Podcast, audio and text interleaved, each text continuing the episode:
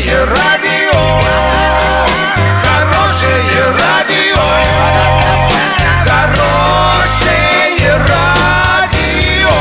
Радио Шансон.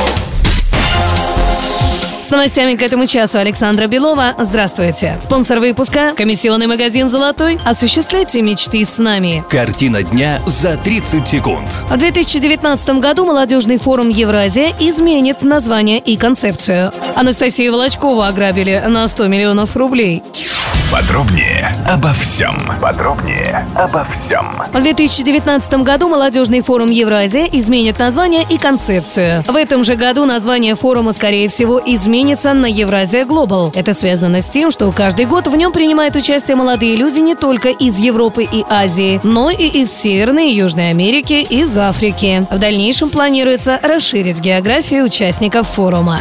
Анастасию Волочкову ограбили на 100 миллионов рублей. Российская балерина обратилась в полицию с заявлением о том, что лишилась огромной суммы денег. Как стало известно СМИ, Волочкова просит правоохранителей привлечь к ответственности мужчину, который является представителем ООО «Городской курорт Астрахань». По словам балерины, мужчина умышленно ввел ее в заблуждение и тем самым завладел денежными средствами в размере 67 миллионов рублей и 500 тысяч долларов. После этого, по ее словам, он скрылся. По факту инцидента проводится проверка. На сегодня доллар 65.71, евро 74.15. Сообщайте нам важные новости по телефону Ворске 30 30 56. Подробности, фото и видео отчеты на сайте урал56.ру. Для лиц старше 16 лет. Напомню, спонсор выпуска – комиссионный магазин «Золотой» Александра Белова, радио «Шансон Ворске».